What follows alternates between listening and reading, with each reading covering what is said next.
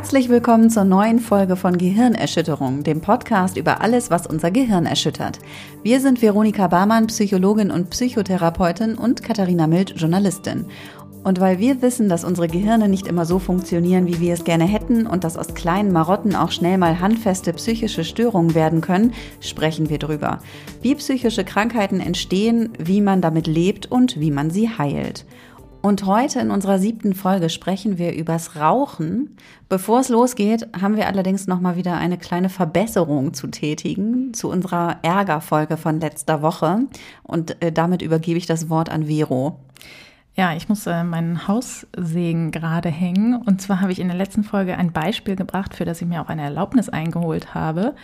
Und zwar habe ich darüber gesprochen, wie man günstig die Bereitschaft des Partners einholen kann, den Müll herauszubringen. Und wollte eigentlich dazu sagen, dass mein Mann wirklich vorbildlich den Müll rausbringt. und habe es leider vergessen. Und äh, da fiel mir dann auf und dann habe ich nachgefragt, ob das äh, okay ist, dass ich das nicht erwähnt habe. Daraufhin hat mein Mann den Entschluss gefasst, er macht jetzt auch einen Podcast und erzählt darüber, was ich alles nicht mache. Und um das zu verhindern, möchte ich hier nochmal öffentlich äh, sagen, dass mein Mann wirklich super gut den Müll rausbringt, die Tonnen rausbringt, immer auf dem Schirm hat, was wird abgeholt, Altpapier, Dings und überhaupt. Ich bin ganz, ganz begeistert davon. es war ein rein fingiertes Beispiel mit dem ich nur eine Sache verdeutlichen wollte. ja, du hast ja scheinbar richtig Glück. Ja. ja also nicht, dass ich weniger so Glück sagen. hätte in der Hinsicht. Das möchte ich jetzt nicht sagen. Ich wollte gerade sagen, pass auf, was du sagst. Ich kann dir sagen, es kommt nicht alles so gut zu Hause an. so, heute sprechen wir aber nicht über Müll, wobei. Ein bisschen. Bisschen auch über Müll. Rauchen macht nämlich auch ziemlich viel Müll. Rauchen verursacht aber vor allem auch viele Krankheiten. 100.000 Menschen in Deutschland sterben tatsächlich pro Jahr an den Folgen des Rauchens. Das ist natürlich eine wahnsinnig irre Zahl. Trotzdem rauchen immer noch wahnsinnig viele Menschen in diesem Land und genießen 30 Prozent. 30 Prozent rauchen sogar. Mhm. Schau. Das ist echt eine hohe Zahl. Wenn man sich alle anderen Störungen mal anguckt, ist es eine der verbreitetsten psychischen Erkrankungen. Ist das eine psychische Erkrankung, Rauchen? Korrekt, es ist eine Abhängigkeitserkrankung. Nikotin ist eine psychotrope Substanz, das heißt, es verändert unser Gehirn und unseren Körper und wir können es nicht lassen und das ist eine psychische Störung. Ja, krass. Ich dachte, das wäre einfach eine schlechte Angewohnheit, in Anführungsstrichen. Ja, das ist auch ganz oft so, dass das so, so bezeichnet wird und so verbreitet wird. Und das ist auf jeden Fall ein Riesenpunkt, der mich immer ja, der mich sehr erstaunt oder auch wütend macht, weil das ist eine absolute Bagatellisierung. Ne? Eine schlechte Angewohnheit würde ja auch implizieren, kannst du einfach mal lassen. Hör doch mal auf. Ne? Lass doch mal. Und das funktioniert leider nicht so gut. Aber wie schnell macht denn tatsächlich Zigarettenkonsum oder Tabakkonsum, wie schnell macht das denn tatsächlich abhängig? Das ist unterschiedlich. Im Einzelfall ist das unterschiedlich, aber an sich ist das Suchtpotenzial von Nikotin vergleichbar mit Opiaten. Also da wäre als Beispiel Heroin zu nennen und das macht ähnlich schnell und ähnlich stark abhängig. Und deswegen finde ich auch dieses, es ist eine blöde Angewohnheit, ne? oder Rauchen wird immer ganz häufig mit dem Wort Laster beschrieben. Das sei ein Laster und das ist absolut bagatellisierend. Also sorry. So, also würde ja auch keiner sagen, äh, mein Onkel ist heroinabhängig, der hat eine blöde Angewohnheit sich da angewöhnt oder was, ne? Also, ist doch Quatsch. ja, das ist absoluter Quatsch. So. Ich meine, der Club 27 besteht ja nicht aus Leuten, die eine blöde Angewohnheit hatten. So. Also. Und ist das denn, also wenn man jetzt so die Abhängigkeit anguckt, es gibt ja immer so den Unterschied zwischen psychischer Abhängigkeit und körperlicher Abhängigkeit. Macht es beides oder eins davon? Doch, es macht beides. Das ist aber eigentlich bei fast allen Substanzen, die abhängig machen, so. Und Nikotin macht eine starke körperliche Abhängigkeit. In der Regel sozusagen, wir rauchen das halt mit dem Tabak, atmen das in die Lunge ein und da geht das dann über die Lungenbläschen, überwindet es die Kapillaren und geht ins Blut. Und dann überwindet es die Blut-Hirn-Schranke, was ja auch krass ist, weil das eigentlich ein Schutz unseres Gehirns ist, wo das Nikotin einfach so durchflutscht und setzt sich dann da eben an entsprechende Rezeptoren. Und das alles in nur sieben Sekunden. Also ein Formel-1-Wagen braucht, glaube ich, vier Sekunden, um auf 100 km/h zu kommen. Dagegen ist das vergleichbar mit dieser Geschwindigkeit hier. Und nach sieben Sekunden setzen dann die ersten körperlichen Wirkungen ein. Und das ist ein Grund, warum es so abhängig macht, wenn du dir überlegst, ne, du schmeißt eine Aspirin ein, wann wirkt die? Ne? Das ist auch ein positiver Verstärker, wenn dein, ne, oder der Wegfall eines negativen Verstärkers, wenn deine Kopfschmerzen besser werden. Das geht aber nicht in sieben Sekunden. So. Und das wirkt auf körperlicher Ebene ne, und hat ganz viele Auswirkungen dann. Ne? Also wir werden leistungsfähiger, wir können besser denken, wir vermeintlich entspannen uns. Ne? Es sind ganz viele körperlichen Wirkungen, die dadurch entstehen. Und es ist aber auch, dass wir sozusagen das mit ähm, gewissen Situationen verbinden und dann auch das Gefühl haben, also der, der meiste Grund oder die Ausrede in Anführungszeichen, warum wir rauchen, ist ja, ja, weil wir so gestresst sind. Also wir haben offensichtlich den Eindruck, dass uns das entspannt.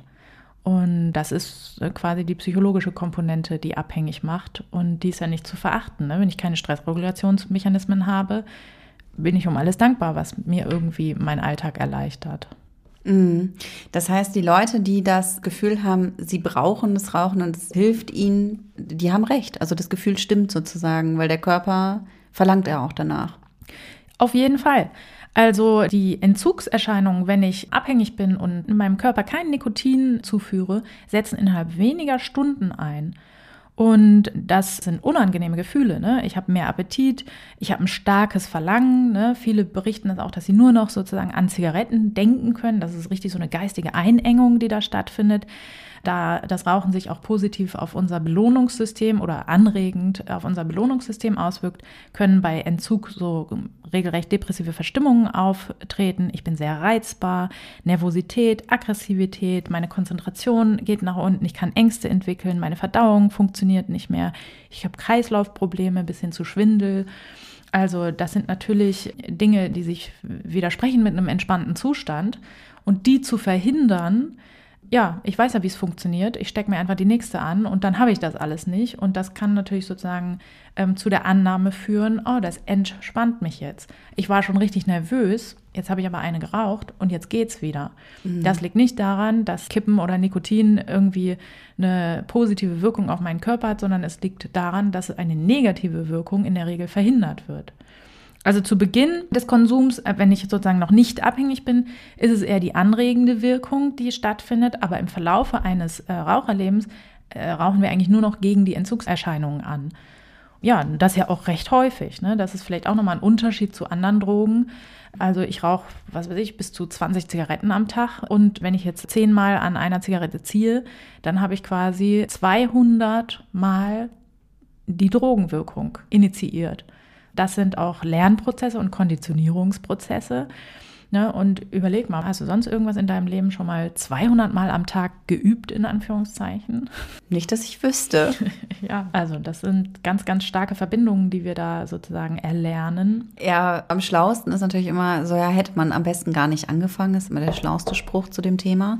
Hätte man mal einfach sein lassen können. Trotzdem fangen ja doch sehr viele Menschen einfach im Laufe ihres Lebens irgendwann an zu rauchen. Also uns beide hat es ja auch betroffen, sage ich mal. Ich weiß noch genau, wie das bei mir war. Ich war mit 18 im Urlaub mit Freunden und alle haben geraucht ja. und ich war die Einzige, die nicht geraucht hat. Am Ende des Urlaubs habe ich aber auch geraucht. Also es war so ein bisschen, ich glaube, es war so ein bisschen Gruppenzwang oder beziehungsweise dieses Gefühl, so ich will jetzt irgendwie auch dazugehören und mitmachen. Gibt es da Untersuchungen darüber, was so die Intentionen sind, anzufangen mit dem Rauchen? Also ganz viele haben mindestens einmal in ihrem Leben geraucht. Nicht alle davon werden abhängig. Aber die Wahrscheinlichkeit, wenn du es einmal probiert hast, abhängig zu werden, ist äh, wahnsinnig erhöht. Deswegen ist sozusagen, wenn du präventiv irgendwie was machen willst ne, und jetzt an deine Kinder denkst, so, dann ist tatsächlich ist keine gute Taktik zu sagen, ja mal ausprobieren, damit man weiß, wie ekelig das ist oder sonst irgendwie was. Habe ich auch schon gehört, solche Mythen. Das ist Quark. Ne? Wir sollten unseren Kindern sagen, ist absoluter Bullshit, lass es auf jeden Fall sein. Wenn dir irgendwie jemand eine anbietet, renn. So. Hm. Ich bin leider auch nicht gerannt. Wobei tatsächlich mir nicht, ja doch, meine allererste Zigarette ist mir auch angeboten worden. Da war ich tatsächlich sieben Jahre alt. Ähm, ja, und habe mit großen Jungs rumgehangen, wie sehr häufig in meiner Kindheit. Und ja, habe auch gedacht, da war es tatsächlich Neugierde. Bei dir war es soziale Verstärker, ne? Weil, wie war denn das Gefühl, dann dazu zu gehören? Ja, war natürlich gut. Ja, war es auch endlich cool. So, ne? Das ist natürlich am Anfang ein starker Reiz, den das dann ausmacht. Damit haben wir schon zwei Gründe, warum Menschen das machen. Was auch eine Rolle gespielt haben wird bei dir, ist nicht nur der Wunsch dazuzugehören, sondern auch Modelllernen. Also die Theorie des sozialen Lernens ist eine der besten Erklärungen für unser Verhalten. Und wenn wir sehen, wie andere rauchen und positiv in Gruppen zusammenstehen oder von anderen als attraktiver eingeordnet werden und so weiter, das führt eben dazu, dass wir sagen, ja, ist eine gute Taktik, mache ich jetzt auch. Das ist auch ein ganz häufiger Fehlschluss von Rauchern, dass sie sagen, äh, wenn ich rauche, dann sage ich einfach meinen Kindern immer, das ist mega schlecht, guck mal, wie blöd das für mich ist. Und diese kognitiven Erklärungen, also können nicht aufrechnen, dass wir Modelle sind für unsere Kinder, die einfach täglich sehen, ah, okay, wenn die gestresst ist, dann macht die das und danach fühlt sie sich besser. Also das wirkt wie eine gute Taktik auf unsere Kinder. Und deswegen tatsächlich, also ich bin aufgewachsen unter Rauchern und die haben mir auch immer erzählt, das ist aber gar nicht gut, das soll man aber nicht und so. Aber das hat mich eigentlich überhaupt nicht interessiert, weil ich habe ja den ganzen Tag im Grunde gesehen, dass das eine Taktik ist, um Stress zu regulieren, auf den Balkon gehen, ein Rauchen, sich entspannen und so. Ne? Das ist viel, viel nachhaltiger und bleibt viel eher hängen. Und das ist ein guter Grund, warum Menschen anfangen zu rauchen. Was auch eine Sache ist, dass gute Bindungen und ein wertschätzendes Elternhaus ist ein Schutzfaktor. Und Trennung, negative Erziehungsstile, selbstkonsumierende Eltern, und psychische Störungen der Eltern sind eher Risikofaktoren. Also das kann man sozusagen in Studien nachweisen. Mhm.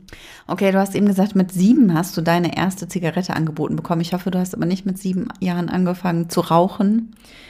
Ja, also ich habe es da ausprobiert, aber also ich bin dann nicht dazu übergegangen, regelmäßig zu rauchen.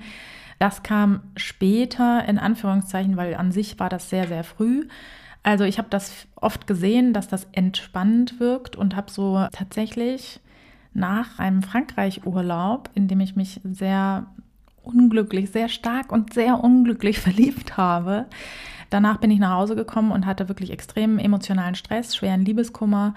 Und ja, da habe ich sozusagen als Kompensationsstrategie angefangen zu rauchen.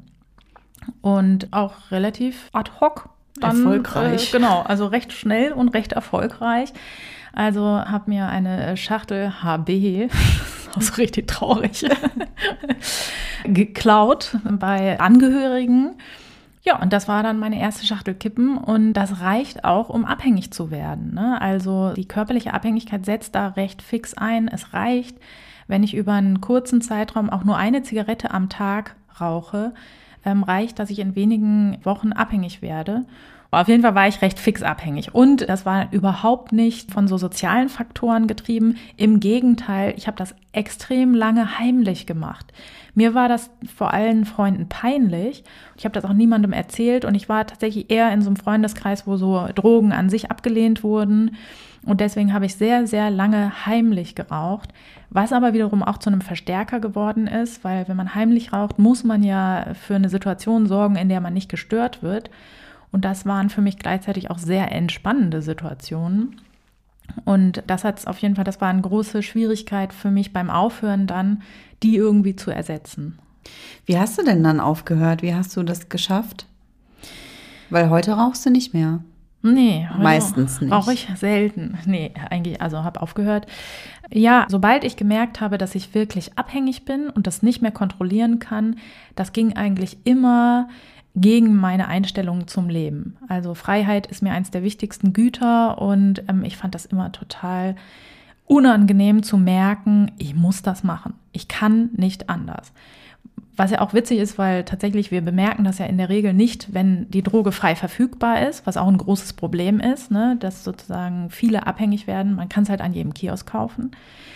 Sondern wir merken das eher, wenn wir äh, nicht auf die Droge zugreifen können. Und das fand ich immer besonders traurig, wenn man so sonntags morgens irgendwie nach einer Feier aufgewacht ist, gemerkt hat, oh, gar keine Kippen mehr da und dann, oh, hat auch irgendwie gar keinen Laden auf und dann irgendwie versucht hat, irgendwo in der Wohnung Kleingeld zusammenzusuchen und so jede alte Handtasche nochmal ausgeräumt und nochmal geschüttelt und so weiter. In diesen Momenten ist mir immer mega klar geworden, so, boah, du bist so ein Opfer. Das, geht einfach gar nicht so. Anstatt dich jetzt ins Bett zu legen und irgendwie gemütlich den Morgen zu beginnen, ist man wirklich getrieben da durch die Wohnung gerobbt, hat irgendwo Münzen gesucht, um halt im Automaten die Droge zu besorgen. Ne? Das habe ich im Übrigen meiner Freundin geschildert, dass das meine Motivation war, aufzuhören. Daraufhin sagt sie, nee, das hatte ich eigentlich nie. Und ich so, ja, echt krass, wieso denn nicht? Hast du immer Tabak da gehabt oder was? Nee, nee, aber wenn ich in so einer Situation war, habe ich immer aus dem Aschenbecher so die alten Stängel nochmal geguckt, wo was drin ist. Hm? Und ich so, what? Das ist ja noch erbärmlicher, ey. Sorry. genau, und das fand ich immer sehr, sehr unangenehm. Aber ich habe auch früh als Kind schon gelernt, dass man sehr häufig scheitert beim Aufhören das ist im Übrigen vier bis fünf Mal im Schnitt scheitert jeder Raucher oder wird rückfällig. Das heißt, eigentlich müsste die Einstellung dazu sein, die Forschungslage zeigt ja auch, das gehört zum Aufhören dazu. Und das wäre schon mal ein guter Faktor, wenn man das nicht so als dramatisch bewertet, sondern als dazugehörig. Aber ich habe das als sehr dramatisch empfunden oder abgespeichert und hatte große Angst vor diesem Scheitern. Und deswegen habe ich tatsächlich in den 16 Jahren nie auch nur einen kleinen Versuch unternommen, aufzuhören war aber sehr unzufrieden. Mhm. Und dann hat mich damals jemand angesprochen, hat gesagt, lass doch mal versuchen aufzuhören. Und jemand angesprochen, das war halt mein Mann, kann ich so sagen. Das ist doch total spackig. ja, so ein Typ der Straße. Ja, genau, so ein Mormone hat geklingelt. hat gesagt, hör mal auf, ey. Ja, tatsächlich war mein Mann der erste Freund, den ich hatte, der selber geraucht hat, weil ich das eigentlich immer als sehr unattraktiv angesehen habe, weil ich ja gewusst habe, warum ich selber rauche. Und zwar nicht, weil ich so ein wahnsinnig tollen Selbstwert habe oder sonst irgendwie was. Und ich fand das eher immer unattraktiv. Bei ihm habe ich aber drüber hinweggesehen, offenbar. Und der hat dann nach einer Weile gesagt, ja, lass doch einfach mal aufhören. Und ich war so, die Idee allein hat mich schon so voll schockiert irgendwie. Und ich habe so gesagt, so, ja, okay, aber das schaffen wir doch wahrscheinlich nicht. Und was ist dann? Was machen wir dann? Und der ist halt irgendwie etwas optimistischer in seinem Weltbild und hat dann gesagt, naja, verlieren können wir ja nichts. Und das klingt vielleicht jetzt lapidar, aber das war für mich so voll der Gamechanger. Tatsächlich, man kann nichts verlieren mit dem Versuch aufzuhören. Im, Im, schlechtesten Fall schafft man es halt nicht. Und dann hat man den Zustand halt, den man vorher hatte. Ja, und dann haben wir so, ja, haben wir so gesagt, ja gut, dann lass mal Montag aufhören. Und dann hat es geklappt, oder wie? Ja, und dann habe ich einfach ab Montag quasi, da habe ich noch eine heimlich äh, morgens, weil da konnte ich nicht drauf verzichten. Das weiß ich noch, habe ich so auf dem Balkon und geraucht und dachte noch so, ist voll jetzt nicht abgesprochen gewesen. So, äh, habe mich sehr schlecht dabei gefühlt. Also es war nicht so die tolle letzte und Abschiedszigarette oder so, sondern war eigentlich schon so der Beginn des schlechten Gewissens. Ja, und dann habe ich einfach nicht geraucht und so den Vormittag über war das auch noch so wie so ein, ja, yeah, alles neu, alles glänzt. Mein neues Leben als Nichtraucherin, voll geil. Ist das nicht toll alles? Ich werde so richtig gesund und meine Kondition und bla. Ja, so gegen Mittag fand ich schon nicht mehr so toll.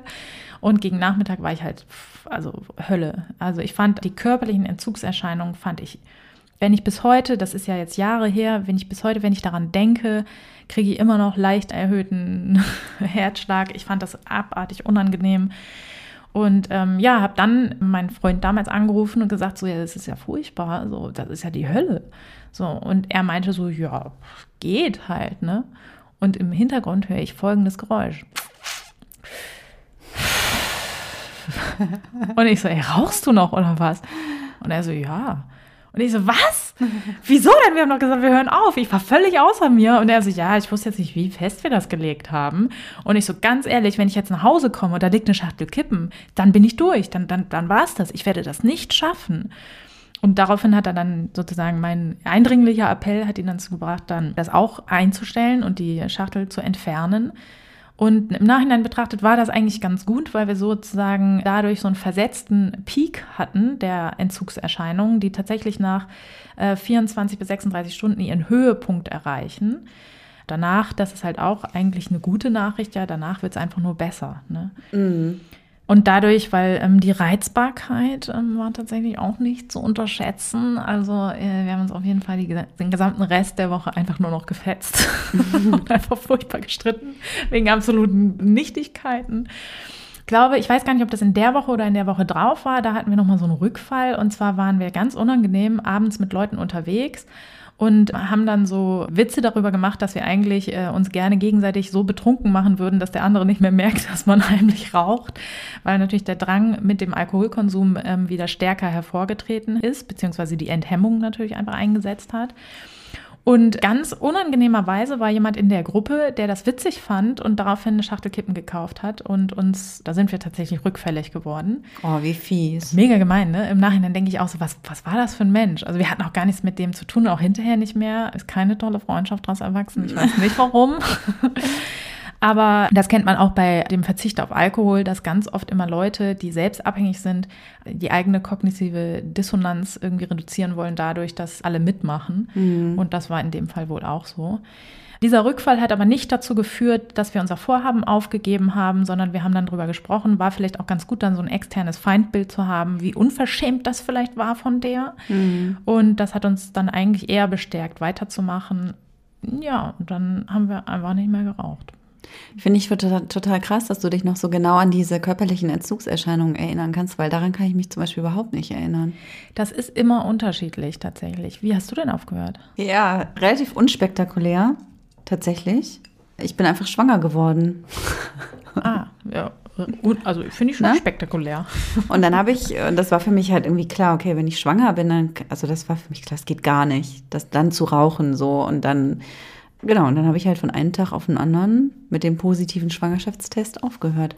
Und ich kann mich ehrlich gesagt auch nicht mehr daran erinnern, wie schlimm das war und ob das jetzt so, es wurde wahrscheinlich überlagert von den positiven Gefühlen der Schwangerschaft oder halt auch den negativen Gefühlen der Schwangerschaft, nämlich Dauerübelkeit und so. Ja, genau. Also ich glaube, ich hatte dann tatsächlich auch in der ersten Zeit nicht so wahnsinnig viel Bock aufs Rauchen. Und mir war eigentlich klar, so ja, aber wenn ich dann irgendwie abgestillt habe, so dann fange ich wieder an zu rauchen. Und als ich dann abgestillt hatte, dachte ich so, ja, jetzt endlich meine erste Zigarette wieder. Und habe dann tatsächlich meine, also hatte noch die Zigaretten von vor der Schwangerschaft in der Schublade und habe die dann rausgeholt. Habe dann angefangen, eine zu rauchen und fand es halt so eklig und habe die Zigarette dann tatsächlich nach irgendwie drei Zügen wieder ausgemacht. Und weil ich noch so, da ich dachte noch so bei mir, nee, jetzt so nur so aus Prinzip die Zigarette zu Ende rauchen, wäre ja schon auch echt ziemlich dämlich. Und habe es ja. dann tatsächlich gelassen. Und ich hatte aber tatsächlich vor der Schwangerschaft auch schon mal einen Versuch aufzuhören, der gescheitert ist, also sehr klassisch. Damals gab es halt ja in Deutschland noch nicht die Bildchen, diese Schockbilder auf den Zigarettenpackungen. Ja, das stimmt. Und eine Freundin von mir war in Thailand und hatte mir so eine Stange Zigaretten mitgebracht. Und da gab es schon diese Bildchen Ach, drauf. Ja, ja. Und Thailand sie, voll progressiv, ey. Ich glaube, es war Thailand, aber Vielleicht erzähle ich auch Quatsch, aber ich glaube, es war Thailand. Ja. Genau, dann hatte ich halt diese Stange Zigaretten und oh, diese Bilder fand ich halt schon echt ziemlich eklig. Ja. Und dann habe ich die, diese Packung dann angefangen zu rauchen und dachte so, oh, die schmecken auch eklig und äh, und habe mir halt eingebildet, es wäre super eklig, diese Zigaretten zu rauchen und diese Zigaretten wären viel schädlicher als die Zigaretten, die ich sonst rauche. Und habe dann aber auch gedacht, naja, jetzt entweder rauchst du diese Zigaretten oder gar keine. Ja. Habe ich mir so vorgenommen. Habe dann auch, glaube ich, eine Woche oder so durchgehalten, nicht zu rauchen. Habe dann diese Zigarettenstange verschenkt und dann mir halt irgendwann doch wieder andere gekauft, die dann auch wieder viel besser geschmeckt haben. Ich weiß auch nicht, was da los war. traurig, traurig. Ja. Und hattest du da körperliche Entzugserscheinungen? Ich weiß es ehrlich gesagt nicht mehr. Also ich, also ich glaube, es ist tatsächlich bei mir so ein bisschen Gewohnheit auch immer gewesen. Und es fehlt halt was, wenn man es nicht macht. Also ja. es fehlt, mir fehlte halt irgendwie was. Und gut, ich hatte tatsächlich auch in beiden Fällen Freunde, die es halt, die nicht geraucht haben. Also es war von daher leichter. Ja. Aber stimmt, genau. Und beim ersten Mal, als ich dann, das war auch wieder so ein sozialer Verstärker, wo ich wieder, fällt mir gerade ein, als ich nämlich nach dem ersten Aufhören, wo ich wirklich nur kurz durchgehalten habe, der Grund wieder anzufangen, war tatsächlich auch wieder dass ich in einer Gruppe stand mit Leuten, die geraucht haben. Ich dachte so, komm, willst du auch dazugehören? Echt auch voll erbärmlich, aber ja. Ja. Scheint so mein Thema zu sein. Ja, aber ich finde auch gerade sozusagen in Arbeitszusammenhängen oder so kann man das total häufig beobachten. Also in den Kliniken, in denen ich gearbeitet habe, hatte ich, da habe ich nämlich in der Zeit aufgehört, hatte ich vorher total viele Rauchfreunde und hinterher hatte ich sehr einsame Pausen. aber auch, weil ich das einfach, man könnte sich auch so dazu stellen, aber das war mir als Risikosituation zu hoch. Da wusste ich, das ist so das, was ich immer damit verknüpft habe, eine Situation und das werde ich nicht schaffen, dann durchzuhalten. Deswegen habe ich das dann auch, tja, musste ich meine Freunde dann einfach zurücklassen. in der Raucherecke. Ja. Was, was wäre denn aus psychologischer Sicht ein guter Weg aufzuhören? Also ist es schlau, so wie wir es quasi mehr oder weniger gemacht haben, einfach von einem Tag auf den anderen aufzuhören? Oder gibt es, also wir haben ja jetzt beide kein Programm durchlaufen, keine Nikotinpflaster uns aufgeklebt oder irgendwie endlich Nichtraucher gelesen, dieses Buch, was, äh, glaube ich, was jeder, jedem mal irgendwie empfohlen hat. Was ist denn aus psychologischer Sicht ein guter Weg aufzuhören? Ja, also wir gehören tatsächlich zu fünf popeligen Prozent, die das schaffen, ohne irgendwelche Hilfen. Und ein guter Weg wäre, also empfohlen wird, einen Rauchstopp festzulegen. Es gäbe auch die Möglichkeit, das Stück für Stück zu reduzieren. Und ich habe jetzt keine Studie im Kopf, die das vergleicht. Und ich glaube, dass es so ein bisschen Typfrage ist. Also es gibt Menschen, mir widerspricht das irgendwie immer so, dass ich das kaum äh, anerkennen will, aber es gibt tatsächlich Menschen, denen das besser gefällt, Stück für Stück weniger zu rauchen und so die körperlichen Entzugserscheinungen zum Beispiel geringer zu halten. Also ich bin halt immer der Hau drauf Typ und für mich wäre das absolut keine Option. Da würde ich einfach die Geduld verlieren und dieses immer wieder die Motivation aufbringen, finde ich so boah, grausam. Also wenn ich den Scheiß durchziehe, dann schon, dann schon richtig. Deswegen aber so oder so, es muss ein Rauchstopp festgelegt werden und da ist es auch günstig, einen Zeitpunkt wirklich sich zu sagen. Psychologische Programme, die den Rauchstopp begleiten, haben immer eine Vorbereitungsphase, dann den Rauchstopp und eine Stabilisierungsphase quasi. Also das ist günstig, wenn man das begleiten lässt. Wenn man das alleine macht, dann sollte man sich auf jeden Fall Unterstützung einholen, also in seinem sozialen Umfeld. Also was mich stark motiviert, ist die Absprache quasi mit meinem Mann. Und zwar nicht, weil ich irgendwie äh, das nicht auflösen will oder so, oder weil ich nicht äh, mir erlauben kann, einen Fehler zu machen in unserer Beziehung, sondern weil ich weiß, wenn ich anfange, dann fängt er an. Und meine Gesundheit ist mir tatsächlich nicht so wichtig wie seine. Also, dass ich irgendwann Krebs kriege, ist auch ein bisschen traurig, aber so ist es häufig, dass wir bei uns selber denken, ach egal. Aber bei Leuten, die uns lieb sind, ist uns das nicht so egal. Also tatsächlich mein, so, meine soziale Unterstützung in Anführungszeichen, auch jetzt abstinent zu bleiben, sind auf jeden Fall meine Kinder. Ich möchte nie, nie, niemals, dass meine Kinder rauchen. Also die würden mir das Herz brechen. oh. Also ich würde sie auch immer, ne, ich würde sie nicht verurteilen, ich würde sie unterstützen in allem, was ich kann, aber sozusagen, dass ich dazu was beigetragen habe, indem ich ein Rollenmodell vielleicht gewesen bin, das wird mich echt richtig, richtig stark stören. Deswegen soziale Unterstützung ist gut, also mit Leuten Verträge zum Beispiel machen, Absprachen treffen oder sowas. Das kann sehr motivierend sein. Oder vielleicht auch den rauchenden Freunden sagen, bitte macht das nicht in meiner Gegenwart für die erste Zeit oder was in der Art. Dann, was sich auch als positiv erweist, sind Nikotinpflaster oder Kaugummis, glaube ich, Nikotin-Kaugummis. Kombination zwischen psychologischen Hilfsprogrammen und medikamentöser Hilfe ist tatsächlich in den Studien am wirksamsten. Fun Fact, zahlt aber nicht die Krankenkasse. Hm. Muss man sich auch mal fragen, warum eigentlich? Tatsächlich kann ich das überhaupt nicht nachvollziehen.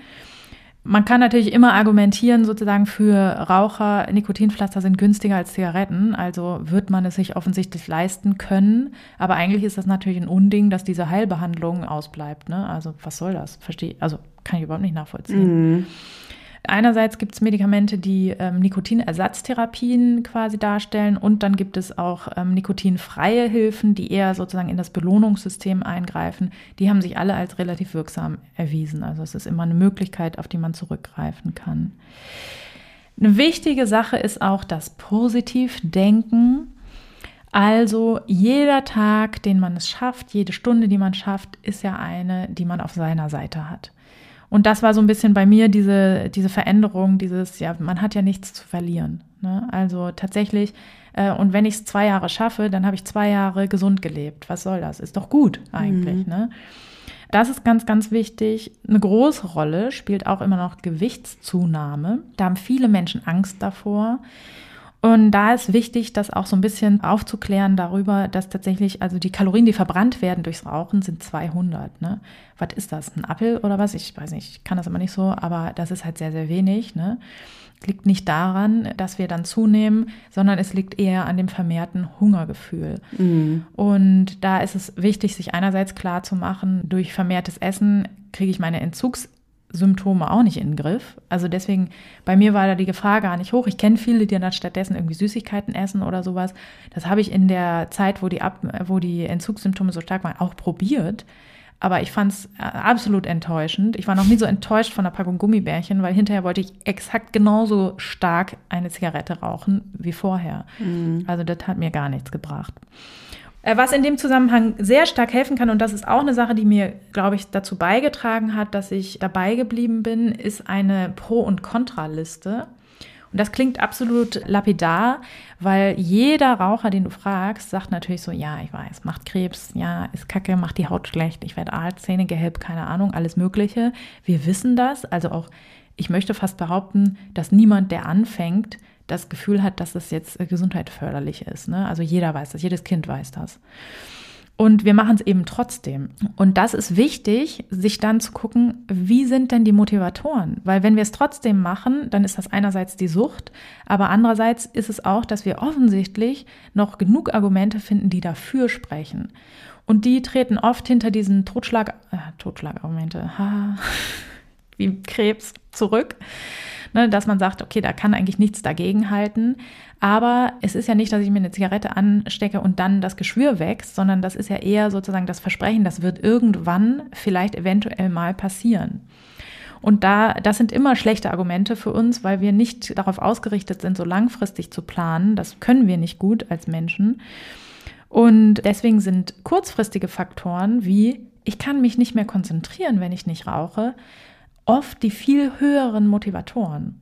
Mhm. Und deswegen rege ich auch immer dazu an, eine ehrliche Liste anzufertigen. Warum rauche ich denn eigentlich? Was sind denn die positiven Sachen des Rauchens? Und bei mir war diese Liste traurigerweise extrem lang.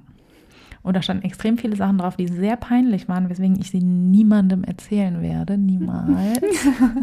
Außer uns jetzt hier. Nee, aber nee, wirklich nicht. Das ist wirklich peinlich. Wirklich peinlich. Deswegen ganz ehrlich für sich selber und sich wirklich mal ins Gesicht gucken, was man alles für irrationale, bekloppte Gedanken hat. Weil die spielen trotzdem eine motivatorische Rolle. Und meine Hauptmotivation, nicht mit dem Rauchen aufzuhören, war tatsächlich, dass ich dachte, wenn ich nicht mehr rauche, werde ich dumm. Und hm. das klingt jetzt, ne, jeder sagt klingt so. ein bisschen absurd.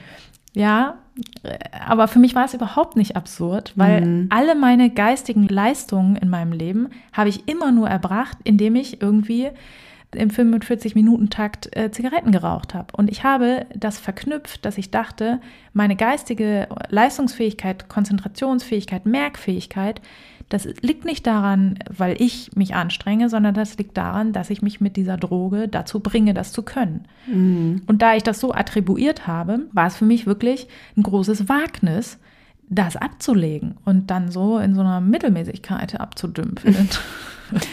ja, das ist tatsächlich auch was, wo ich auch die größte Gefahr sehe bei mir selbst, dass ich irgendwann wieder anfange, weil ich glaube, da, ich habe da tatsächlich auch immer noch sehr, sehr viele positive Konnotationen ja. Äh, in Verbindung mit Rauchen. Also, dass ich halt auch denke, okay, es ist irgendwie schon noch für mich was Cooles irgendwie und also ich verbinde damit auch Geselligkeit und irgendwie und Entspannung und also ganz viele positive Dinge und da ist ja auch die Frage, also wie programmiert man da seinen eigenen Kopf quasi um, dass er das eben nicht, dass er schlechte Dinge mit dem Rauchen verknüpft? Ja, also tatsächlich ist es da sinnvoll, genau bei solchen, äh, also das genau festzulegen und dann das mal kritisch zu hinterfragen. Ne? Also bei mir wäre das kritische Hinterfragen, das ist ja eine Theorie, dass ich dumm werde, wenn ich nicht mehr rauche. Die habe ich ja noch nie überprüft. Also tatsächlich bin ich ja auch gar nicht dumm geworden, sagen wir mal. Also ich habe jedenfalls keine Rückmeldung bekommen. Vielleicht bin ich ja so dumm geworden, dass ich es nicht mehr merke. Das weiß ich nicht. Ich glaube nicht. Aber ich sage mal, ich bin nicht unglücklich geworden durch meine eventuelle Dummheit. Und bei dir wäre das ja auch die Frage, bist du denn geselliger, wenn du rauchst? Ja, das weiß ich nicht.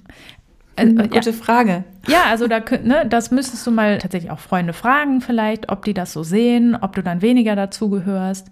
Ähm, du gehörst vielleicht zu anderen starken Rauchergruppen, weniger dazu. Aber ich fände es jetzt zum Beispiel nicht so gesellig, wenn du rauchen würdest, weil ja, tatsächlich wäre das für mich eher eine Gefahr, sozusagen dann wieder anzufangen. Und deswegen, ich würde dich nicht ausstoßen. Nur so ein bisschen. ja, genau. Mich mit sehr mit Vorsicht genießen. Genau. Oh. Oder man kann zum Beispiel bei der positiven Konnotation, ich kann meinen Hunger äh, regulieren und äh, mein Gewicht regulieren, kann ich halt mir anschauen, ist das überhaupt so? Ne? Sollte ich nicht vielleicht generell eher gucken, dass ich mich gesund ernähre und dass ich nicht über meinen Hunger hinaus esse und dass ich zum Beispiel nicht zur Stressregulation esse? Stress ist zum Beispiel auch so ein Faktor, ja, das entspannt mich Ja, das ist ja auch gut, aber ich kann ja auch über viele andere Techniken Entspannung erreichen. Und sollte ich nicht vielleicht sogar präventiv eher vorgehen und Situationen vermeiden, die mich dazu bringen, so gestresst zu sein, dass ich ein externes Hilfsmittel brauche? Und das sind alles Dinge, die ja, man quasi kognitiv umstrukturieren, nennt man das psychotherapeutisch, sollte und wo man eben schauen muss, ist das denn so sinnvoll? Äh, sind diese Annahmen, die ich habe, sind die überhaupt gerechtfertigt? Also Geselligkeit hin oder her, aber ob du jetzt rauchen würdest oder nicht, also ich bin nicht dir befreundet, weil du rauchst oder so, ne? Sondern äh, tue ich auch gar nicht. Ja, genau. Siehst, aber hast du schon gleich den Bereich. Wobei wir haben uns kennengelernt, da haben wir ja schon gelau äh, äh, gelaucht. ja, aber das ist witzig, weil ich verbinde mit dir nämlich auch nicht. Ich war jetzt ganz überrascht, dass du auch geraucht hast. Und normalerweise verbindet man ja mit ex-rauchenden Freunden immer so die Situation, weiß noch damals im Lagerhaus oder so. Aber ja. ich, ich habe dich gar nicht vor Augen mit einer Zigarette. Nee, komisch, ne? Ja. Wir haben uns zu spät Ich finde es auch seltsam. Aber ich glaube, es liegt halt auch so ein bisschen daran, dass zu der Zeit halt auch schon Rauchen in den meisten Kneipen halt verboten war. Nee, aber das empfinde ich zum Beispiel auch, oder habe ich als eine extrem starke Entlastung empfunden, dass man nicht mehr in öffentlichen Gebäuden rauchen darf. Also in meinem Studium zum Beispiel, da habe ich letztens auch mit jemandem gesprochen, der zufälligerweise an der gleichen Uni war wie ich.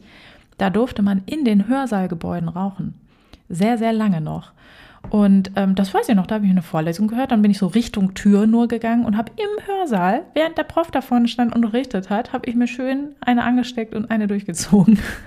und da war ich auch nicht die Einzige, es war auch sehr sozial erwünscht quasi in meiner Peer Group. Ja, krass. Ähm, und das weiß ich auch nicht, wie ich das geschafft hätte, da aufzuhören, weil das wirklich allgegenwärtig war, der Zigarettengeruch, der ja auch ein starker Trigger ist oft. Ja, da hat sich auf jeden Fall schon einiges getan. Ne? Also auch, dass Zigaretten erst ab 18 verkauft werden und auf jeden Fall. und sind, die Bildchen und ja, so. Das sind gute Sachen. Wobei die Bildchen, bei dir haben sie ja dazu geführt, dass dich das abgeschreckt hat. Bei vielen führen sie eher zu einem gegenteiligen Effekt. Äh, da erinnere ich mich auch noch dran, als ich noch Medizin studiert habe, hatten wir eine Vorlesung zu den Folgen des Rauchens. Also boah, mit Dias, äh, Dia-Vorstellung war es damals noch, über einen Tageslichtprojektor, irgendwelche schwarzen Lungen und Appebeine und was nicht alles, irgendwie ausgefallene Zähne, so diese grauenvollen Bilder, die Rauchfolgen illustrieren. Und äh, weißt was die Folge war? In der Pause standen dreimal so viele Leute in der Ra Raucherecke. Ist gut, äh, der ganze Innenhof war eine einzige Raucherecke.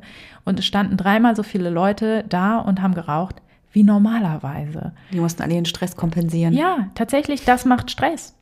Also man nennt das äh, psychologisch kognitive Dissonanz.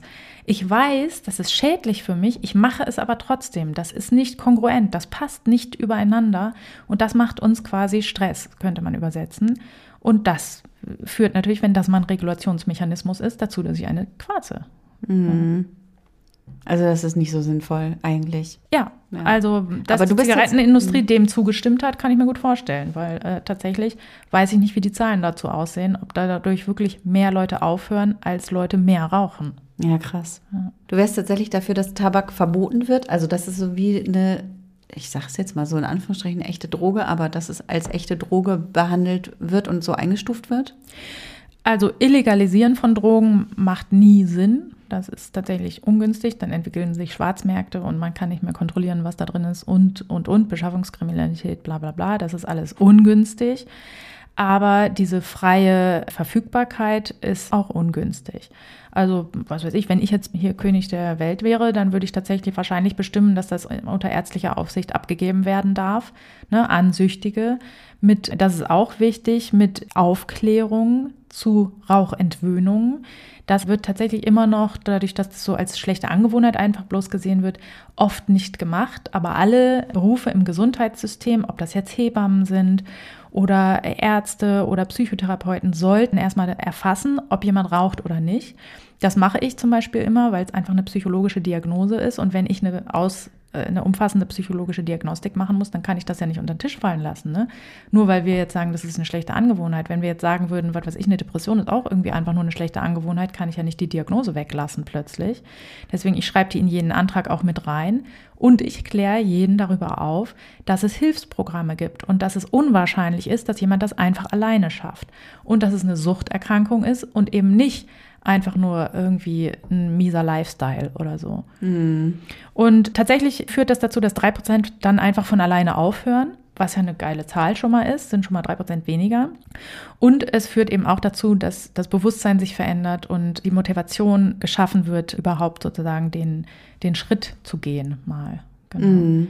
Was ja so ein bisschen wie mit Alkohol, ne? Es ist einfach so als also so eine Art Volksdroge, die einfach genau. anerkannt ist. Ja.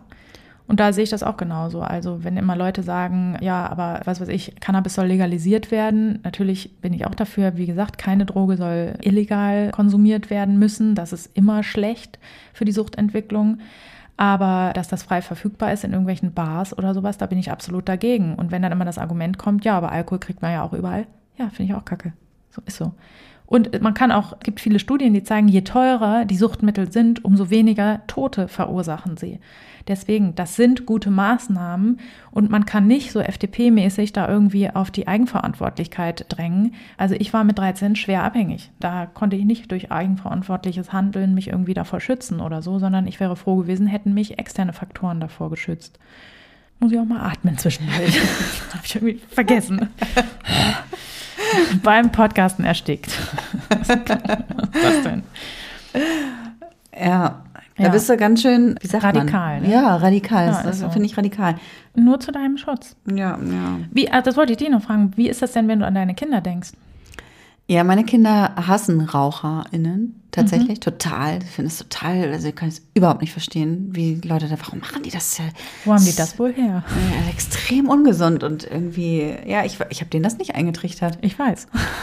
ich hätte jemand anderen im Verdacht. Ja. Komisch. Ich bin gespannt, wie sich das entwickelt, weil ich meine, es ist ja oft auch so, dass Kinder, äh, naja, in der Kindheit halt gewisse Dinge so, naja, was, sie so, was ihnen so indoktriniert wird, dass sie das total so reproduzieren und dann als Jugendliche aber halt Dagegen dann oft, rebellieren. Ja. ja. Und ich habe halt schon so ein bisschen Sorge, dass es dann umschlägt und naja, dann halt mal irgendwie alles ausprobiert werden muss. Aber ja, also ich bin da tatsächlich jetzt nicht so, dass ich denke, oh Gott, das wäre das, also ich bin da glaube ich nicht ganz so emotional wie du, dass ich sage, was hast du gesagt? Enttäuscht. Es würde mich wahnsinnig traurig machen. Ja, es würde dich also, wahnsinnig traurig ja. machen. So ich schlimm fände ich das nicht. Nein, ich kann es gar nicht verstehen. Äh, diese schönen Lungen von diesen Kindern und diese perfekten Körper, wenn ich mir denke, das ist halt ein Nervengift. So, äh, das macht mich richtig fertig. So, wenn ich daran denke, wie ich mit sieben das ausprobiert habe, fand ich das so, ja, war voll funny und keine Ahnung, so habe ich da gar nicht diese Empfindung. Aber wenn ich mir vorstelle, das wäre ja, dass meine Tochter das jetzt schon ausprobiert hätte Alter, finde, boah, die Vorstellung macht mich fertig. Echt, also wirklich. Mhm. Auf gar ja gut, das finde ich ja auch, also das ist auch ein krasses Alter, finde ich auch. Stell dir doch mal vor, unsere Mädels stehen da jetzt und paffen eine durch, Alter. Das kriegt die Krise. Ja, okay, und die sind halt auch wirklich klein noch.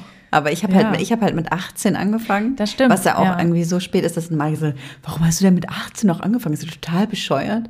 Ich denke, ja, ist eigentlich in jedem Alter bescheuert, aber gut. Ja, aber der Durchschnitt, Durchschnittsalter liegt, glaube ich, bei 27. Das ist gar nicht so jung, wie man Im denkt. Im Ernst? Mhm. Ja, bin das ich nicht ganz sicher gedacht. bei der Zahl. Aber vielleicht, weil auch viele Männer das ist jetzt auch ein Achtung, Vorurteil, weil viele Männer äh, dann im höheren Alter anfangen, Pfeife oder Zigarillos und nee, Zigarren oder Zigarren zu rauchen oder sowas. Oder? Also ich glaube, das ist dann irgendwann so noch so ein anderes Ding. Ja, das kann sein, dass das dann die Statistik sozusagen beeinflusst. Ne? Mhm. Aber ja, viele fangen auch einfach später an ne? und machen das dann irgendwie, wenn es ist ja auch Stress assoziiert und lernen dann quasi in stressigen Jobs zum Beispiel Leute kennen. Da kenne ich welche, die dann irgendwie angefangen haben, erst mit irgendwie Mitte 30 im Job dann halt so mal ab und zu zur Entspannung mit den Kollegen oder so. Und man hängt halt schneller drin, als man gucken kann, egal in welchem Alter. Mhm.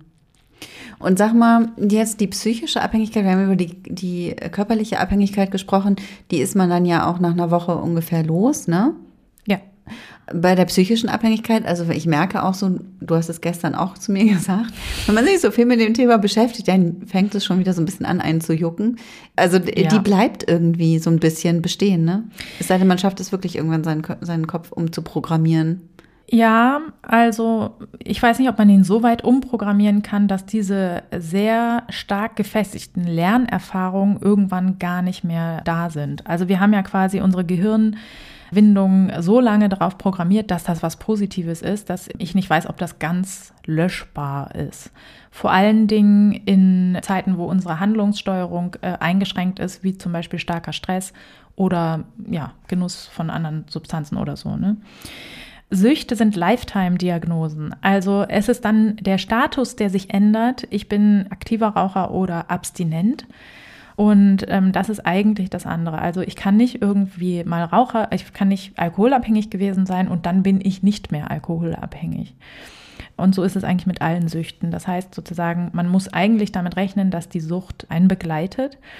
Und das finde ich auch, wird oft nicht richtig kommuniziert. Und viele, die rückfällig werden, berichten mir, ja, ich hatte immer noch den Drang. Das hat mich so gestört, dass ich dann irgendwann wieder geraucht habe. Und damit zu rechnen, dass man das lässt und dann nach zwei Wochen man nicht mehr den Drang hat zu rauchen, das ist, also, das ist absolut unrealistisch. Das wird nicht passieren. Und es ist von Mensch zu Mensch sehr, also es variiert sehr stark. Ich kenne auch viele, die sagen, nö, ich habe früher mal geraucht und jetzt mal ab und zu auf Partys und die das ja. wirklich hinkriegen. Genau, das ist ja auch so ein Ding. Die Leute, die dann Gelegenheitsraucher werden, wie schaffen die das? Keine Ahnung, ich bin mega neidisch. Ne? Ich würde das total gerne auch machen, weil ich auch eigentlich sehr gerne rauche. Wenn das nicht so beknackt äh, krank machen würde, würde ich es auf jeden Fall machen. Aber das weiß ich nicht. Das, wie das funktioniert, weiß ich nicht. Das ist wahrscheinlich sind das lerngeschichtliche Faktoren, in denen sich halt Menschen unterscheiden. Oder wir haben ja auch die Risikofaktoren schon angeguckt, wie das Umfeld ist, in dem man aufgewachsen ist und so. Vielleicht ist das bei sicher gebundenen, wertgeschätzten Kindern, die einen tollen Selbstwert haben, leichter dann wieder zu verzichten als bei anderen Menschen. Das weiß ich nicht. Da gibt es auch keine Untersuchungen, die da eindeutige Belege liefern. So. Also ich kann das nur von mir sagen, ich habe den Drang immer. Also der hat mich, seit ich aufgehört habe, begleitet der mich. Ich habe den nicht jeden Tag. Also tatsächlich ist es so, ich hatte mal eine Phase jetzt vor, vor drei Jahren, da ging es mir nicht so gut. Und da habe ich quasi so ein bisschen aus Trotz auch, mal ganz merkwürdig, ein bisschen Teenager-mäßig, habe ich dann gesagt, so, pff, ist mir doch egal, jetzt rauche ich mal wieder ein bisschen. Und habe so ich glaube, es waren drei Abende, an denen ich jeweils eine Zigarette und einmal zwei geraucht habe. Und das war wirklich untergänglich. Also das, der Druck war so hoch wieder. Ich bin wieder wirklich so äh, durch die Welt gelaufen, habe die Umgebung so gescannt nach Bezugsquellen. Also da ist ein Kiosk, da könnte man, ach, da hinten könnte man und so weiter. Und das habe ich jetzt normalerweise eigentlich nicht mehr im Alltag. Das war für mich aber auch ein guter Reminder, wieder zu sagen, so, nee, das, also ich als Partyraucherin, nein, leider nicht. Mhm. Und das ist auch was, was Menschen, die aufhören sollten, wissen sollten. Dieses Mal eine kann bei einigen wenigen funktionieren. In der Regel führt es aber zu einem Rückfall. Also das sollte man tunlichst vermeiden. Man sollte, wenn man aufhört, wirklich aufhören einfach. Mhm. Also was man auch noch bedenken oder was man auch noch machen kann, um die psychologische Abhängigkeit besser zu managen, ist einmal, das empfehle ich eigentlich jedem auch, eine Verbesserung der Selbstwahrnehmung. Also wann bin ich denn eigentlich gestresst? Warum will ich denn gerade eine rauchen? Also ich hatte jetzt vor kurzem eine Situation, wo ich massiv gestresst war und wo ich wirklich auch schon wieder so mein Gehirn diesen Witz gemacht hat und ich hatte jemanden zu Besuch, der Raucher ist. Und da habe ich mir schon überlegt, wie ich den jetzt aus dem Haus lotse, um heimlich an die Jacke zu gehen und mir eine Kippe rauszuholen. Mhm. habe ich dann Gott sei Dank nicht gemacht. Aber ich habe inzwischen ein ganz gutes Gespür dafür, dass ich in dem Moment sehr schnell ein Label auf die Situation kleben kann, wo ich sage, Ausnahmesituation, das und das stresst dich, das kannst du jetzt nicht ändern oder du kannst es eventuell ändern, aber die Lösung ist nicht, eine Zigarette zu rauchen quasi. Und sich dieser Situation bewusst werden, also sich selbst besser wahrnehmen lernen, wann sind denn meine Risikosituationen. Das unterscheiden sich auch Raucher. Manche sind so Genussraucher. Also mein Mann zum Beispiel, der findet immer am Strand, wenn wir am Strand sitzen, dann hat er immer mega Bock, oh, jetzt noch eine Kippe dazu, das wäre die Krönung des Moments, wo ich immer denke so, wow, ey, wir haben hier totale Entspannung, die Luft ist rein und so weiter, die will ich mir doch jetzt nicht versauen mit einer Zigarette. Während wenn ich irgendwie fünf Kinder brüllen und das Telefon klingelt und ich merke, scheiße, ich habe einen ganz wichtigen Termin vergessen, boah, da könnte ich mir gleich zwei anstecken und auch heute noch. So. Mhm. Äh, das ist so ein bisschen unterschiedlich, das genau wahrnehmen und seine eigenen Risikosituationen möglichst auch antizipieren. Das ist mega wichtig. Also, dass ich sage, okay, da und da habe ich eine Prüfung. Normalerweise habe ich da immer geraucht. Da muss ich besonders auf mich aufpassen. Da muss ich vielleicht auch meinem sozialen Netz, was ich mir geschaffen habe, Bescheid sagen und die warnen, dass die vielleicht auch mich nochmal erinnern. Und alternative Bewältigungsstrategien, also ein anderer, günstiger Umgang mit Stress, kann man ja auch in unserer Stressfolge hören, mhm. ist immer gut zu erlernen und ist eben auch eine gute Prävention gegen Rückfälle oder überhaupt mit dem Rauchen anzufangen auch. Eigentlich müssten wir jetzt ja noch mal ein bisschen Werbung auch machen fürs Aufhören? Also eigentlich müssten wir uns jetzt als ehemalige Raucherinnen, abstinente Raucherinnen, also eigentlich müssten wir jetzt so richtig coole Role Models sein, damit man auch unbedingt so cool sein will wie wir und auch aufhört. Oder? Ja, wir haben ein bisschen, stimmt, wir haben ein bisschen sehr, sind wir in Schwärmen geraten, wie schön das alles ohne Abhängigkeitssyndrom ist. Ähm, ja, nein, also ich feiere das nach wie vor äh, total ab, dass ich nicht mehr diese Abhängigkeit habe. Und was ich auch während ich aktiv süchtig war, total unterschätzt habe, ich hätte ja nicht, wenn mich jemand gefragt hat, na, wer bist du denn, hätte ich ja nicht gesagt, ja, ich bin Vero und ich rauche, sondern ich hätte gesagt, ich bin Vero, ich mache dies und jenes, bla bla bla, bin Studentin, äh, politisch engagiert, was weiß ich, was ich alles gesagt hätte. Und ganz, ganz am Ende der Liste hätte ich gesagt, und ich rauche übrigens auch. Als ich aber neulich eine Veranstaltung hatte in meiner alten Universität, war ich wirklich total schockiert davon. Ich habe in Hamburg studiert, bin am Dammtor ausgestiegen und da war mein erster Gedanke, ah, wenn ich jetzt hinten rumgehe durch Planten und Blumen, da kann man ganz entspannt noch eine rauchen. Dann, äh, da war ich schon das erste Mal so, Hä? ja gut, ich rauche ja gar nicht. Ne? Und dann bin ich weitergegangen und gesagt, oh, hier ist ein Kiosk, da kann man sehr gut Zigaretten kaufen. Dann bin ich ins Gebäude reingegangen und habe gesagt, ja, da und da und da ist ein Aschenbecher. Wenn man jetzt einen rauchen wollen würde, könnte man da gut stehen. Und so ging das den ganzen Tag weiter. Und am Ende habe ich mich gefragt, äh, habe ich auch eigentlich studiert oder habe ich eigentlich nur geraucht in der Zeit? Also ich fand das sehr, sehr eindrücklich, wie stark sozusagen die Sucht und die Suchtmittelbeschaffung und die Ausübung der Sucht unser Gehirn bestimmt eigentlich. Und auch so, wenn man das nochmal konträr dagegen setzt, mein, meine Befürchtung, ich könnte dumm werden, wenn ich nicht mehr rauche. Okay, wie viel Gehirnkapazität hat mir das bitte schön genommen? Wie geil hätte ich denn sein können in meinem Studiumabschluss, wenn ich nicht geraucht hätte? Und allein auch, wie viel Zeit das in Anspruch nimmt. Ne? Wenn ich 20 Zigaretten rauche am Tag und selbst wenn ich nur fünf Minuten brauche pro Zigarette, ne? also in den 100 Minuten hätte ich ja auch Buch lesen können und hätte wahrscheinlich ausgleichen können, dass meine Konzentrationsfähigkeit nicht ganz so bombastisch war oder was. Ne? Mm. Ja, also aufhören ist auf jeden Fall das ja, Geilste. Ja, also, man ist freier. Also ich finde die Freiheit extrem gut, nicht daran gebunden zu sein, ne? bei solchen Sachen wie, oh, da gehen wir auf eine Ausfahrt, da ist eine Reise irgendwo hin. Ja, oh, in Schweden sind die Zigaretten so teuer, wo nehme ich, nehme ich mir da eine Schachtel mit? Das alles nicht mehr machen zu müssen, empfinde ich als große Freiheit. Und ich empfinde es auch als günstig, Stresssituationen besser beobachten zu können, anstatt sozusagen wegzurauchen. Also ich bin absoluter Verfechter eines klaren Kopfes. Ich finde, das lebt sich gut damit. Und sicher, wir haben viele Situationen im Leben, die nicht angenehm sind. Aber ich empfinde das als eine Krücke, die sich mit irgendwelchen Substanzen schöner zu machen. Dadurch wird das Leben in der Regel nicht besser, sondern langfristig gesehen einfach schlechter. Und man riecht schöner. Das ist auch so mega krass. Weißt du, was ich früher gemacht habe? Montags im Lehmanns. Eine Raucherkneipe. Da habe ich schön eingetrunken und den ganzen Abend geraucht. Und ich weiß das noch, ich erinnere mich daran und kann das jetzt im Nachhinein gar nicht fassen, dass ich am nächsten Morgen nicht selten gedacht habe, ach, das T-Shirt kann ich nochmal anziehen. Und dann bin ich so zur Arbeit gegangen.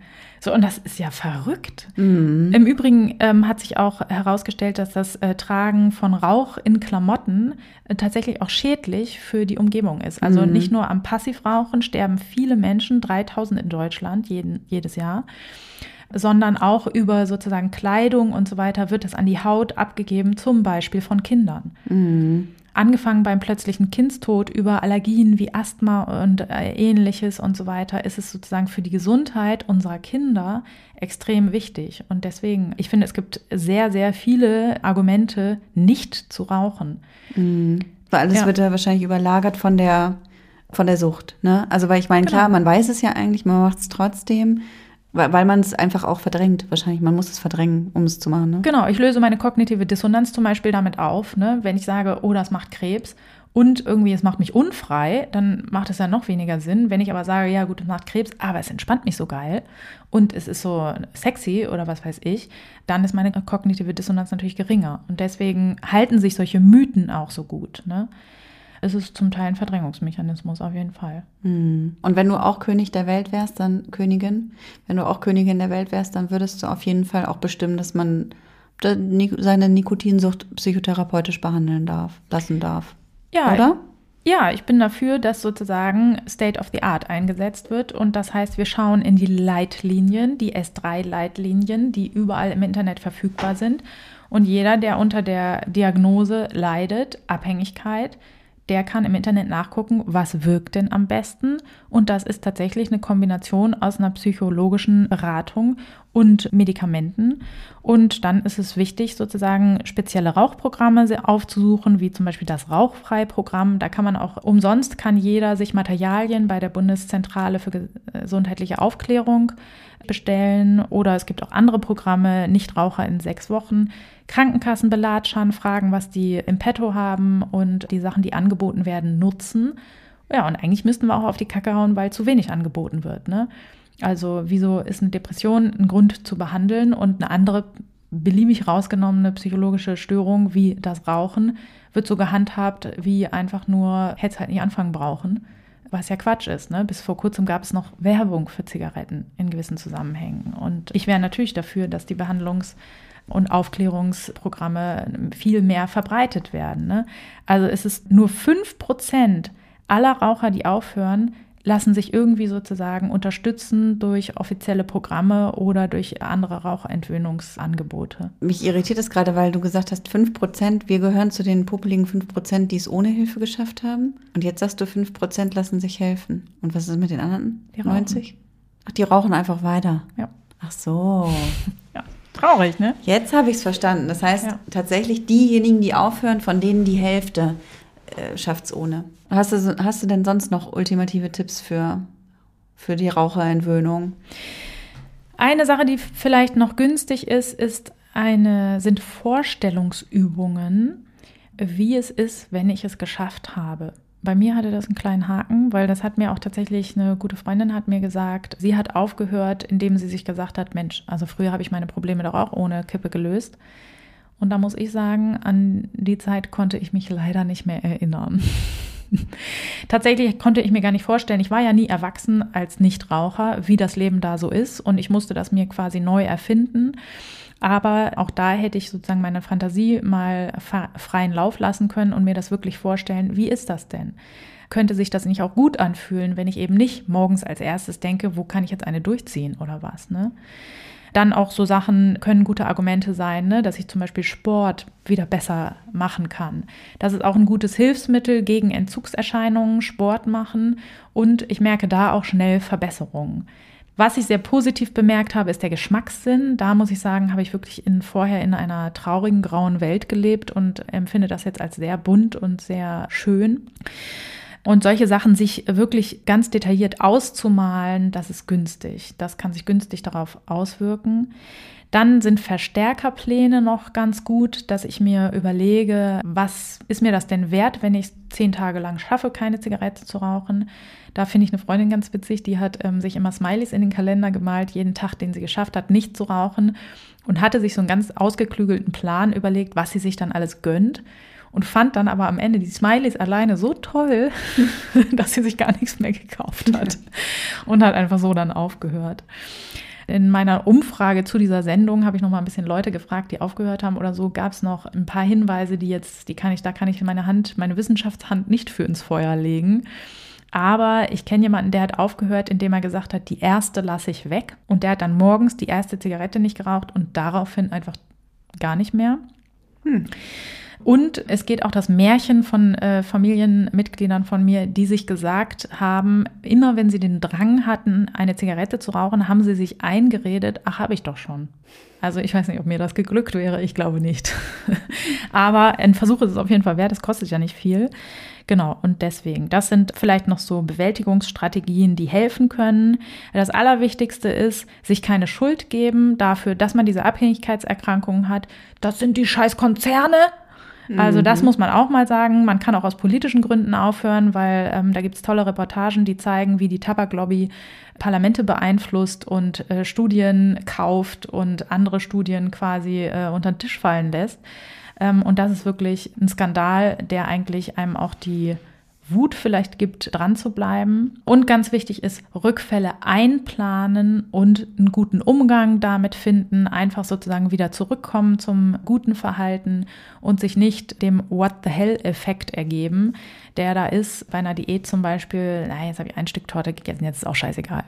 So, natürlich ist es nicht egal. Ne? Wir haben aber sozusagen psychologisch oft den Eindruck, jetzt haben wir irgendwie den schönen Vorsatz kaputt gemacht, jetzt lohnt sich gar nichts mehr. Aber tatsächlich ist es wie mit allen Dingen immer wieder aufstehen, immer wieder machen. Das ist eigentlich die Kunst und das sollte man auch beim Rauchen immer wieder probieren. Man kann, wie gesagt, nichts verlieren. Genau, wenn man es versucht, ist man auf jeden Fall ein Held oder eine Heldin. Ja, auf jeden Fall. So, wir gehen jetzt mal gepflegt nicht eine rauchen. Genau. Sondern beenden die Folge ohne, gut, für mich wäre es die Belohnung, für dich ist es ja mehr so der Stress. Genau. Das heißt, du hättest die Zigarette nee. vor der Folge ja, geraucht. Auf jeden hinterher. Fall. Das ist auch so, dass ich bei dieser Vorbereitung immer mehr Bock hatte irgendwie und jetzt bin ich gerade so total frei davon. Also ich will, nee, gar nicht. Also, ja, voll gut. Ja. So muss es bleiben. Dieses Gefühl hältst du jetzt ganz fest. Genau, das imaginiere ich dann immer wieder, wenn mein Suchtdruck hoch wird. Ja, vielen Dank, Vero, für die Gehirnerschütterung und euch da draußen natürlich wieder vielen, vielen Dank fürs Zuhören.